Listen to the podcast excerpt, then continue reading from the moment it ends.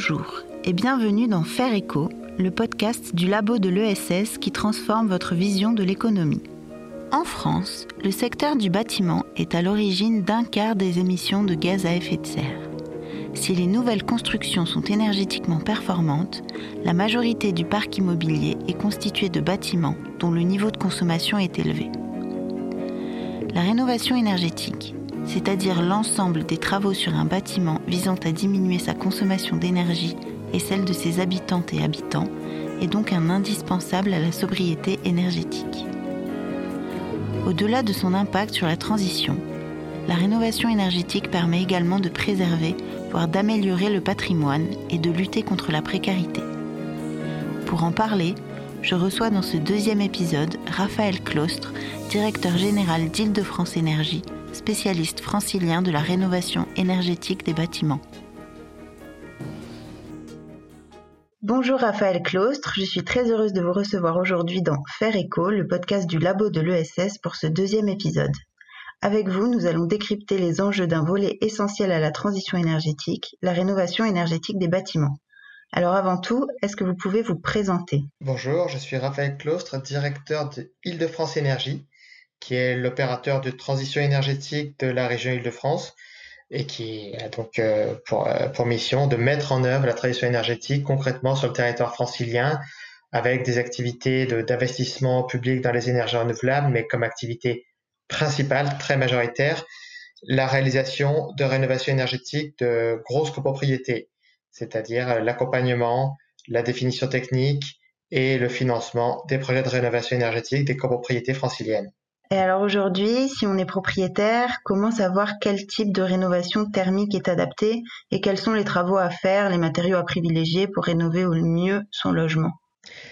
Aujourd'hui, en matière de rénovation énergétique, ce qu'il faut privilégier, c'est ce qu'on appelle la rénovation globale, c'est-à-dire euh, ne pas se dire euh, ah tiens, je pourrais peut-être changer ma chaudière ou j'ai vu qu'on pouvait euh, isoler ses combles pour un euro, mais plutôt de dire j'ai un bâtiment qui a besoin d'être traité, amélioré du point de vue énergétique et souvent du point de vue du vieillissement du, du bâtiment, vieillissement esthétique ou technique. Et donc, comment je transforme ce vieux bâtiment en un bâtiment qui devient très performant en énergie? C'est le seul moyen de réduire de manière très importante les émissions de gaz à effet de serre et, de réduire de manière très importante les consommations d'énergie du bâtiment. Euh, si on ne traite pas le bâtiment de manière globale, on va avoir des problèmes de performance énergétique, c'est-à-dire que on va pas réduire grand-chose en termes de consommation. Euh, et puis même si euh, par la suite on fait les autres parties qui manquaient dans la rénovation, on risque, euh, de ne pas avoir la performance parce que on n'aura pas articulé correctement les différentes parties entre elles. En gros, une rénovation énergétique, ça va être isoler les façades, donc les, différents murs, idéalement par l'extérieur si faisable, euh, isoler la toiture et le sol, euh, si c'est faisable évidemment, changer toutes les menuiseries, donc les, fenêtres, les portes. Une fois qu'on a fait ça, on a ce qu'on appelle une enveloppe qui est performante. Le bâtiment est et bien isolé de l'extérieur, mais il va falloir s'assurer qu'on ait une bonne ventilation. Donc on va maintenant traiter les systèmes. La ventilation, ça veut dire qu'il faut renouveler l'air suffisamment pour qu'on ait une bonne qualité de l'air euh, dans le bâtiment, mais pas trop, parce que trop renouveler, ça veut dire faire entrer de l'air froid en hiver, de l'air chaud en été, donc ça veut dire nuire au confort et aux économies d'énergie. Et enfin, on va traiter la production de chaleur, d'eau chaude sanitaire et de chauffage. Et une fois qu'on a traité euh, tous ces postes, en gros j'en ai cité euh, six, euh, eh bien on a fait une rénovation complète et c'est vraiment ce qu'il faut privilégier si on veut avoir à la fois de la performance, des économies de facture et aucun risque de pathologie du bâtiment. Et ensuite en termes de matériaux, évidemment qu'il faut essayer de privilégier autant que possible les matériaux locaux, les matériaux biosourcés. Maintenant, sur chaque projet, on va essayer de s'adapter à, ce qu'on peut faire. Euh, par exemple, euh, nous qui travaillons en Ile-de-France, la notion de matériaux local est quand même pas toujours évidente. Euh, peu de filières locales. donc, il faut essayer de privilégier le biosourcé autant que possible, mais évidemment s'adapter à chaque situation. Donc aujourd'hui, si on veut entreprendre une rénovation énergétique et qu'on habite dans une copropriété, la première chose à faire, c'est d'aller voir la copropriété et de se décider tous ensemble pour que tous les bâtiments, enfin tous les immeubles, enfin tous les euh, appartements soient euh, rénovés ensemble. Oui, si on est dans une copropriété, euh, il faut le traiter en partie commune. On va quasiment rien faire dans les parties individuelles. Euh, en copropriété, on va faire une isolation par l'extérieur. Et ça, c'est décidé par l'Assemblée générale de copropriétaires. Euh, ça fonctionne pas, pardon, si on demande à chaque copropriétaire d'isoler euh, chacun de ses murs. Là, c'est pas possible par l'intérieur. Ça, c'est pas possible parce que d'abord, on a ce qu'on appelle un pont thermique à chaque cloison. Ce sera pas isolé. Ensuite, ça va être très invasif dans le logement. Et puis, ça va être très compliqué. Il y aura toujours des radiateurs à déposer, des cuisines à déposer. Donc, les murs intérieurs sont très équipés. Par l'extérieur, c'est plus performant, plus simple. Donc, en général, ça va se faire au moment où le bâtiment a besoin d'un ravalement. Euh, les deux possibilités qu'on a en copropriété, c'est soit je me pose des questions, je ne sais pas trop où j'en suis, bien je vais demander un audit, ce qu'on appelle un audit global, hein, pas seulement un audit énergétique, mais un audit architectural, énergétique et financier. Ou alors, je sais déjà que j'ai besoin de travaux de ravalement. Ben dans ce cas-là, je vais confier une mission à ce qu'on appelle un maître d'œuvre pour me préparer mon ravalement en, en lui demandant de faire une version ravalement avec rénovation complète. Et alors aujourd'hui, quel est l'impact de la rénovation énergétique sur la consommation finale d'énergie et comment faire pour éviter, euh, par exemple, l'effet rebond, qui est le fait de, quand on fait des travaux de rénovation énergétique, on fait ensuite passer son confort avant la réduction de la consommation pour, in fine, faire monter la température de son logement et consommer la même chose ou plus? Alors, la, baisse de consommation d'énergie, elle peut être très importante. Elle dépend évidemment de la consommation de départ. Hein. Si on consommait énormément, on va pouvoir baisser énormément. Si, euh, le bâtiment consommait peu, le, gain sera moindre. Euh, mais en copropriété, on est couramment sur une division par deux des consommations et en mesure individuelle, euh, division par 4, 6, parfois 8. Donc on peut très fortement diminuer la consommation et la facture dès lors qu'on fait des rénovations globales sont complètes et performantes à la fois. Euh, pour ce qui est de l'effet rebond, euh, je pense qu'il faut d'abord sensibiliser la personne sur euh, sur les économies d'énergie. Je pense que l'effet rebond c'est quelque chose de normal et acceptable si on était en situation de privation avant, c'est-à-dire quand le logement était tellement inefficace, tellement peu performant que les gens étaient mal dans le logement. Et ça arrive hein, dans ce qu'on appelle les, les, passoires énergétiques. Et dans ce cas-là, l'effet rebond, c'est pas problème, ça permet euh, de répondre à un niveau de confort euh, normal. Euh, mais par contre, je pense que l'effet rebond est pas si gros que ça quand les personnes sont un petit peu sensibilisées, voire il peut être, nul. Et je pense que c'est important aussi de rappeler que ce qui compte, c'est le confort, la baisse des consommations d'énergie et le confort dans le logement. Le confort, il est trop souvent réduit au seul indicateur de la température. on dit souvent, il faut 19 degrés dans les logements. Euh, alors, très bien, 19 degrés, c'est une norme technique, c'est facile à, diffuser, mais ce qu'il faut, c'est être bien dans son logement, c'est euh, mettre un pull avant de, monter le chauffage, mais on n'est pas forcément tous bien à la même température, et surtout, le ressenti n'est pas le même à 19 degrés dans un logement bien isolé que dans un logement mal isolé.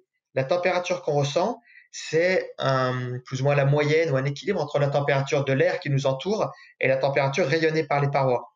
Et la température qui est rayée par les parois, eh dans un bâtiment qui est, euh, très bien isolé, euh, chez moi je le mesure, hein, quand l'air est à 19 degrés et qu'il fait très froid dehors, les murs intérieurs sont à 18, euh, donc très voisins de la température de l'air intérieur. Alors que si, les murs sont pas isolés, eh bien, les façades intérieures peuvent être à 14 ou même moins. Et là, même à 19 degrés ou à 20 degrés, on va ressentir un inconfort. Donc, ce qu'il faut, c'est consommer le moins possible tout en étant bien dans son logement. Ok, merci beaucoup. Et donc la, rénovation énergétique des bâtiments, c'est quelque chose qui est, qui est encadré euh, par la loi depuis plusieurs années. Est-ce que vous savez où on en est des dispositions prises par la loi de transition énergétique de 2015, celle qui prévoit notamment la rénovation de 500 000 logements par an entre 2017 et 2050 Alors, non, on ne sait pas. Parce qu'il n'y a pas vraiment de suivi. En fait, euh, la loi dit qu'il faut faire 500 000 rénovations énergétiques, mais elle ne dit pas ce que c'est qu'une rénovation énergétique. Elle dit deux choses. 500 000 rénovations par an et en 2050, la totalité du parc bâti doit être à basse consommation. Par contre, elle ne dit pas si ça doit être 500 000 rénovations à basse conso chacune. Si on peut supposer que c'est le cas, puisque pour espérer atteindre euh, la totalité du parc bâti à, basse consommation en France en 2050, il faut plutôt faire 750 000 rénovations par an à basse consommation en une seule fois. Si on dit qu'on fait des rénovations à basse consommation en trois fois, alors il faut en faire trois fois plus par an, c'est-à-dire à peu près 2 millions d'euros, ce qui va pas être simple. donc ça veut dire qu'on peut supposer que les 500 000 sont des rénovations complètes à basse consommation. Dans ce cas-là, on n'en a quasiment pas. on en a, je ne sais pas si c'est quelques milliers par an, tout au plus. Allez, quelques dizaines de milliers si je suis très généreux, mais il n'y a pas vraiment de, suivi là-dessus. Aujourd'hui, ce qu'on compte souvent, c'est dès lors qu'il y a eu un changement de chaudière ou une isolation des combles, on dit que c'est une rénovation. Donc si on compte comme ça, alors effectivement, on est assez proche de l'objectif des 500 000. On a cependant une prise de conscience maintenant des décideurs du fait qu'on fait fausse route depuis quelques années en essayant d'encourager à la rénovation euh, qu'on appelle monogeste. Je fais un, je change des fenêtres ou j'isole mes combles, je fais un seul geste. Euh, et les dispositifs commencent doucement à essayer d'inciter un peu plus à faire de la rénovation globale. Donc voilà, on en est à, pas grand-chose en termes de rénovation globale et à beaucoup en termes de petits gestes. Et j'ai aussi lu dans un récent rapport du Haut Conseil du climat que la France est en retard par rapport à l'Europe et notamment à certains pays comme la Suède ou l'Allemagne.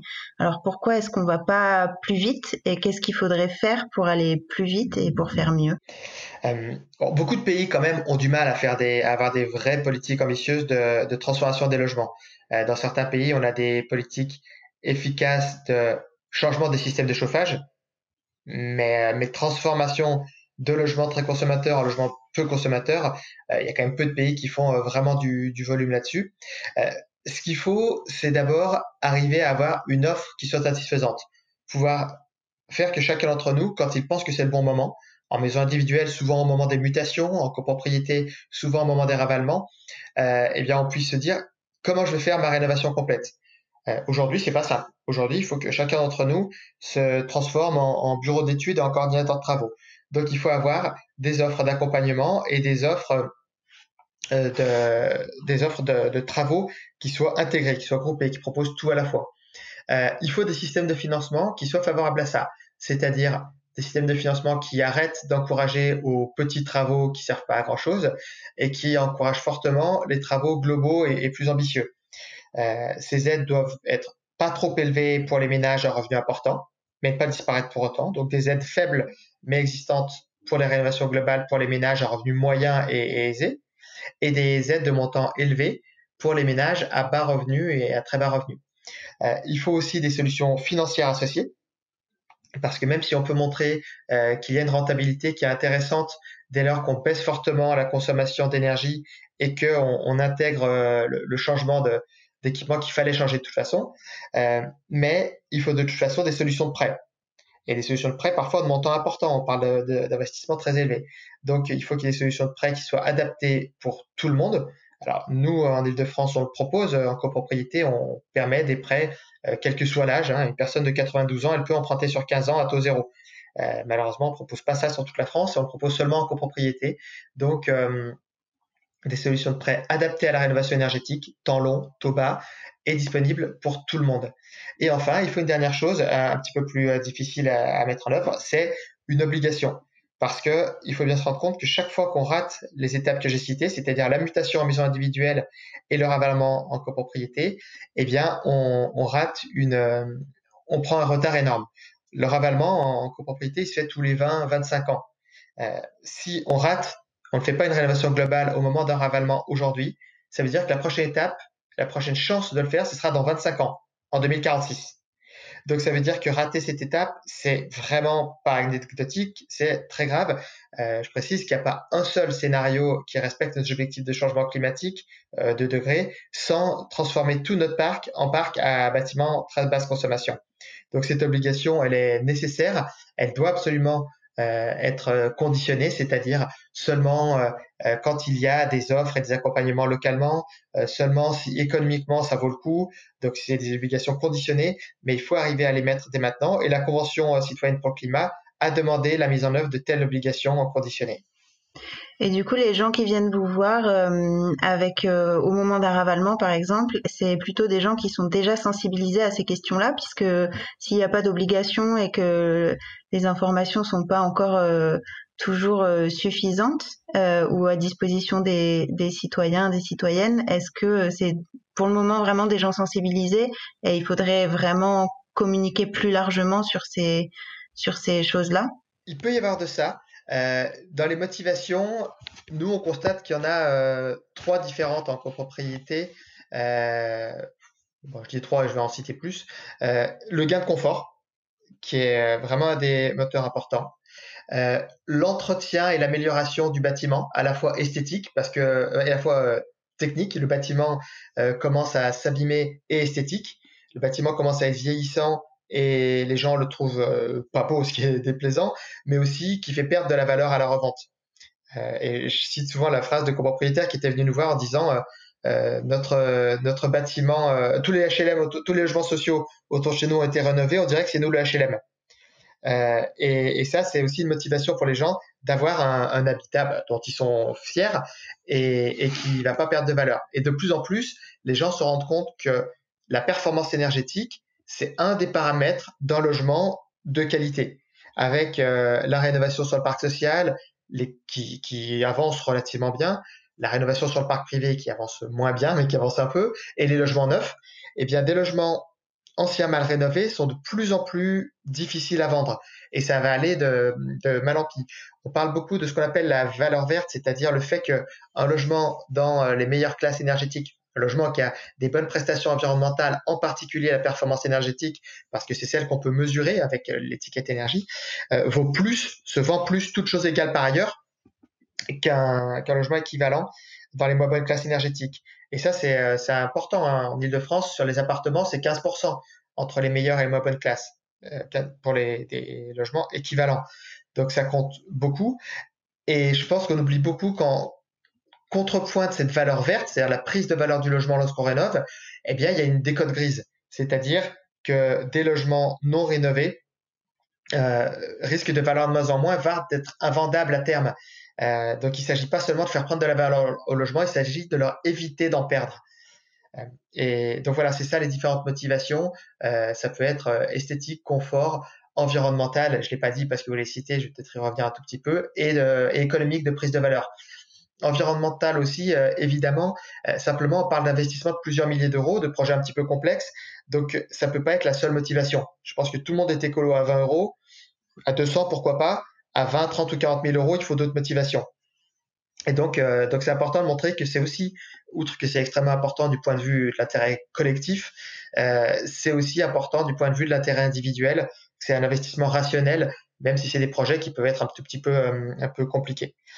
Et on constate que cette motivation environnementale, elle est souvent secondaire en copropriété au sein de toute l'assemblée générale, mais elle peut être très importante au sein du petit groupe. La personne ou les deux, trois personnes qui portent le projet euh, sont souvent très motivées par cet aspect-là. Donc même s'il vient souvent en, dernier dans les quatre motivations que j'ai citées, euh, elle n'est pas la dernière euh, dans, les, dans ceux qui portent le projet, qui s'impliquent et qui font que le projet euh, se, se réalise effectivement. On sait aujourd'hui que la crise sanitaire a renforcé la précarité énergétique. Et euh, le plan de relance consacre 4 milliards d'euros à la rénovation énergétique des bâtiments publics et 2 milliards d'euros pour les bâtiments privés. Est-ce que vous pensez que c'est suffisant, premièrement Et comment est-ce que ces sommes d'argent vont se traduire? À quoi est-ce que ça va servir exactement? Euh, Alors, c'est suffisant c'est pas si mal. Alors, c'est pas très différent de ce qu'il y avait euh, par le passé. Hein. Jusqu'à 2019, il y avait un crédit d'impôt dont les, euh, les, budgets annuels ont évolué à peu près entre 600 000 et 2,5 milliards par an. Euh, donc, on est sur des, des, ordres de grandeur qui sont à peu près équivalents à ce qui a toujours existé. Euh, maintenant, le crédit d'impôt a jamais été très efficace. et je pense qu'avec avec 2 milliards, on peut faire des très belles choses si c'est très efficace. Aujourd'hui, c'est plutôt mieux que le crédit d'impôt, mais on a encore des systèmes d'aide qui vont beaucoup, beaucoup trop vers le monogeste, c'est-à-dire des petites rénovations qui ne servent pas à grand-chose. Donc, il faut progressivement arrêter ça. Alors, politiquement, c'est pas facile. Hein. Je sais qu'un décideur qui fait ça va se faire euh, massacrer par tout le monde et on va lui reprocher d'attaquer la rénovation énergétique. Donc, c'est pas simple euh, à porter politiquement. Euh, il faut vraiment arriver à faire de la pédagogie. Euh, je sais que le gouvernement est en train de l'essayer de le faire, par exemple, sur euh, euh, des dispositifs qui s'appellent les certificats d'économie d'énergie, en les rendant moins favorables à ce qui ne sert pas à grand-chose aux effets d'aubaine, et ils se font attaquer dans la presse au motif qu'ils détruisent la rénovation énergétique, ce qui est profondément injuste, mais c'est assez, assez difficile, le pilotage politique. Mais donc il faut progressivement supprimer les aides monotravaux et favoriser les aides à la rénovation globale. Euh, et il faut s'assurer que, que ce soit bien calibré pour les ménages à revenus importants. En copropriété, je considère qu'une aide de 15-20% est du montant total des travaux est sans doute pas mal calibré et que pour les ménages à revenus modestes ou très modestes, il faut plutôt monter à 50-60%. Et aujourd'hui, nous, ce qu'on constate, c'est que pour les ménages à revenus intermédiaires et aisés, on est à ces montants-là. On est à 20-25% d'aide, donc on considère que c'est suffisant. Mais pour les ménages à revenus modestes très modestes, on est beaucoup, beaucoup trop bas. On est aujourd'hui à 25-30% d'aide en copropriété, ce qui n'est pas du tout suffisant. Et vous pensez qu'avec la crise sanitaire et justement le, euh, le fait que la précarité énergétique est, ressentie euh, plus fortement, est-ce euh, est-ce qu'il y a des chances que des mesures aillent dans ce sens-là sur la rénovation énergétique pour aussi lutter contre la précarité énergétique? Ça fait partie des gros objectifs, la lutte contre la précarité énergétique. Euh, il faut faire attention à ce qu'elle ne nous conduise pas vers deux ou trois écueils, c'est-à-dire euh, comme les ménages sont euh, concernés par la précarité énergétique, c'est-à-dire la conjonction d'un revenu euh, bas et d'un logement, euh, d'un logement qui soit peu performant. En tout cas, le fait qu'un ménage, du point de vue du fait de ses revenus et de la performance énergétique de son logement, ne peut pas parvenir à un confort énergétique normal, euh, que ça ne conduise pas à faire que des mesures d'urgence, c'est-à-dire ah, je vais juste changer la chaudière de ce ménage, du coup, il va passer juste au-dessus des seuils de précarité énergétique, mais j'aurais pas fait tout ce qui est à réaliser. Ou je vais essayer de traiter toutes les passoires énergétiques euh, rapidement et donc pas traiter tous les autres euh, logements. Le but, c'est de faire la rénovation complète de tous les logements anciens de France. Donc, euh, on en a 20 à 25 millions à traiter. Allez, on va dire 20 millions pour pas traiter les, plus récents. Donc, pas seulement les passoires énergétiques et pas seulement des, euh, petits gestes, mais, euh, mais oui, la, précarité énergétique fait partie des, des, priorités. Elle est, à mon avis, pas bien traitée en copropriété parce qu'autant en maison individuelle, les politiques publiques savent dire ce ménage est au-dessus ou en dessous des seuils, donc je vais l'aider plus. Bon, il y a toujours le défaut des effets de seuil, évidemment. Hein, quand on gagne un euro de plus que le seuil, euh, le seuil à partir duquel on est un ménage très modeste, euh, on perd tout. Bon, c'est pas simple non plus d'avoir des politiques subtiles là-dessus. Mais en copropriété, le problème, c'est que c'est pas un ménage qui est riche ou pauvre. Euh, c'est la copropriété qui doit faire ses travaux et à l'intérieur, il y a des ménages aisés, des ménages intermédiaires, des ménages modestes, à revenus modestes et très modestes.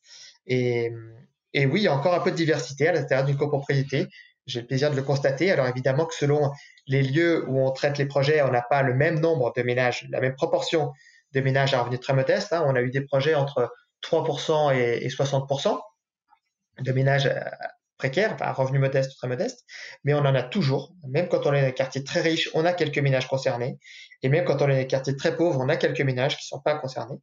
Et, et dans ce cas-là, ce qu'on pense, c'est qu'il faut une aide pour la copropriété, pour l'encourager à faire son projet collectivement euh, qui soit de l'ordre de 20%, qui bénéficie à tout le monde, et en complément, une aide de montant élevé pour les ménages sous condition de revenus. Aujourd'hui, c'est le cas, sauf que l'aide pour les ménages sous condition de revenus est très faible. Et paradoxalement, avec le, plan de relance, elle a été fortement diminuée. Comment ça se fait? Par erreur d'appréciation, je pense. Euh, c'est-à-dire qu'il y avait une envie de simplification qu'on peut pas critiquer. Euh, c'est-à-dire, au lieu de dire je vais regarder ménage par ménage combien il gagne, je voudrais donner euh, plutôt une aide à la copropriété en tant que personne morale. sauf que quand ils se sont aperçus qu'il y avait ce problème avec les ménages à revenus modestes ou très modestes, bah, ils ont rajouté un petit forfait qui, en gros, ils sont passés d'un extrême à l'autre. Avant, on aidait quasiment que les ménages à revenus modestes ou très modestes et peut-être plus que nécessaire même. Et on est passé à l'autre extrême en, voulant faire une aide qui simplifiait. Euh, je sais que c'est difficile d'avoir des politiques publiques qui soient simples et subtiles.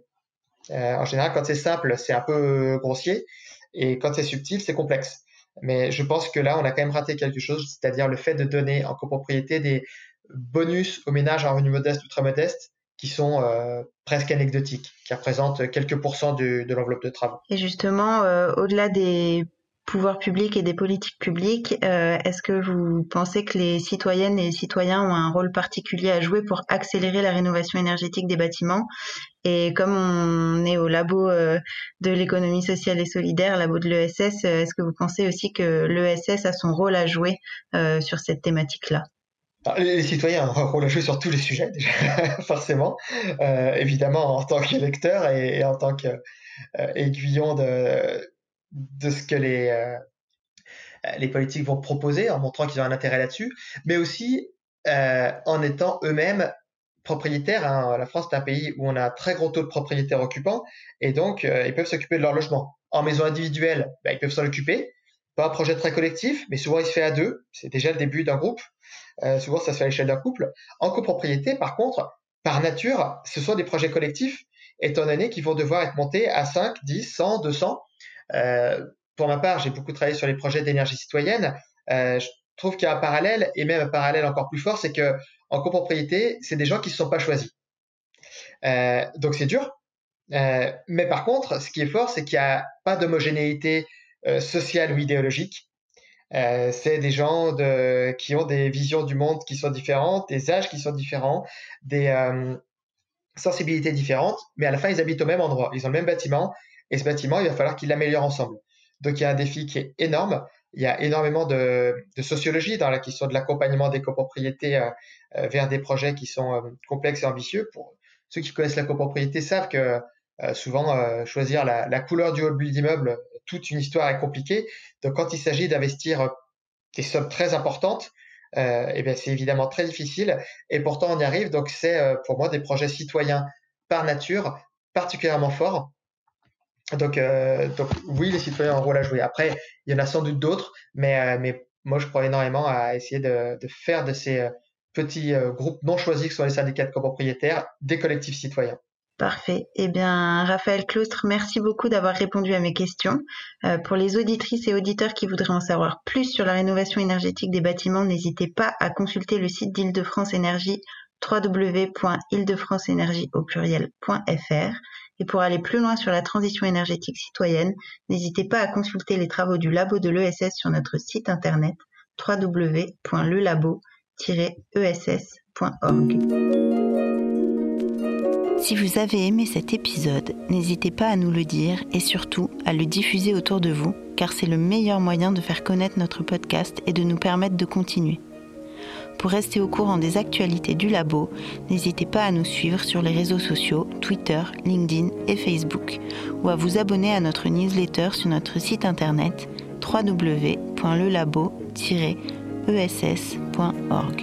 Quant à moi, je vous dis à la semaine prochaine pour le troisième épisode qui nous emmènera sur le terrain, au cœur des Landes, à la rencontre d'un territoire à énergie positive. À bientôt!